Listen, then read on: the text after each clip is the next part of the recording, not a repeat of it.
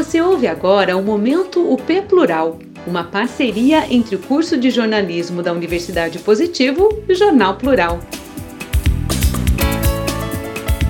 Estudo aponta Paraná como o estado com piores dados sobre grupos prioritários vacinados.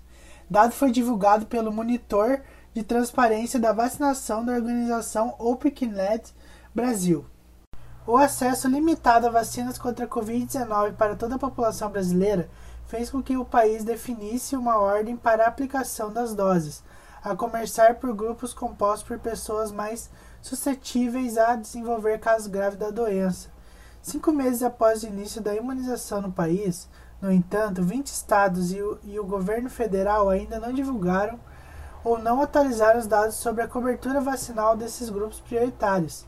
Quem lidera o ranking com o maior número de registros vacinais sem essa informação é o Paraná.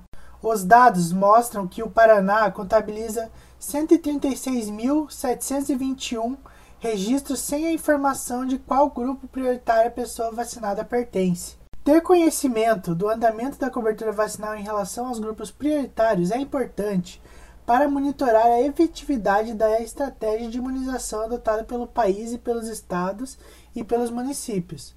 No Paraná, de acordo com o plano de imunização estadual, são 4.931.989 pessoas que compõem os grupos prioritários.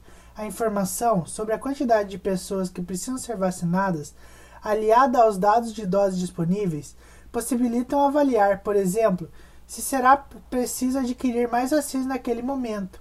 No entanto, para analisar o ritmo da imunização nesses grupos e avançar na vacinação geral, é preciso saber quantas pessoas de cada categoria prioritária estão sendo de fato vacinadas, a fim de entender quantas doses ainda são necessárias para atender a demanda dessa parcela da população. De acordo com a coordenadora de pesquisa da OQBR, Daniele Belo, Desde o lançamento da plataforma em 18 de maio, o Paraná aparece com o maior número de registros de pessoas vacinadas sem a indicação do grupo prioritário. O problema é que o grupo prioritário, segundo Daniele, é uma informação crucial para monitorar como a política de vacinação está sendo implementada em um contexto de escassez de imunizantes. Apesar da vacinação ser um de todos, Daniele ressalta que, por conta das doses indisponíveis no momento, é preciso seguir a ordem estabelecida, pois, abre aspas, existem grupos que são mais vulneráveis que outros, claramente. E se a gente não tem esses dados, não conseguimos controlar de que forma essa política está sendo implementada. Fecha aspas. Procurada pelo Plural, a Secretaria da Saúde do Paraná afirmou que utiliza uma fonte de dados diferente da usada pela OQBR e que, por isso, podem haver divergências e falhas. Enquanto a pesquisa da OQBR é baseada em dados brutos disponibilizados no Open Data SUS, o órgão estadual utiliza informações do painel de vacinados e doses distribuídas para a campanha nacional de vacinação contra a Covid-19.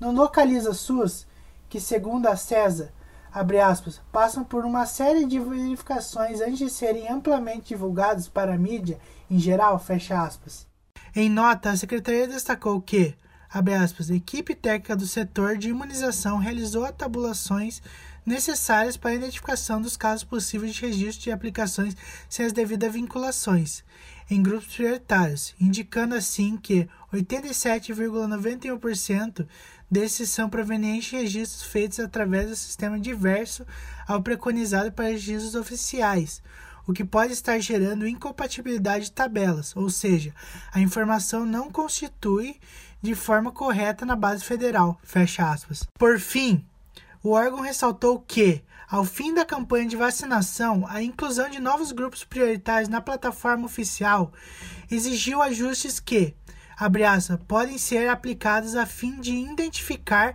essas possíveis falhas e com o objetivo de promover uma leitura concisa e correta desses dados. Fecha aspas.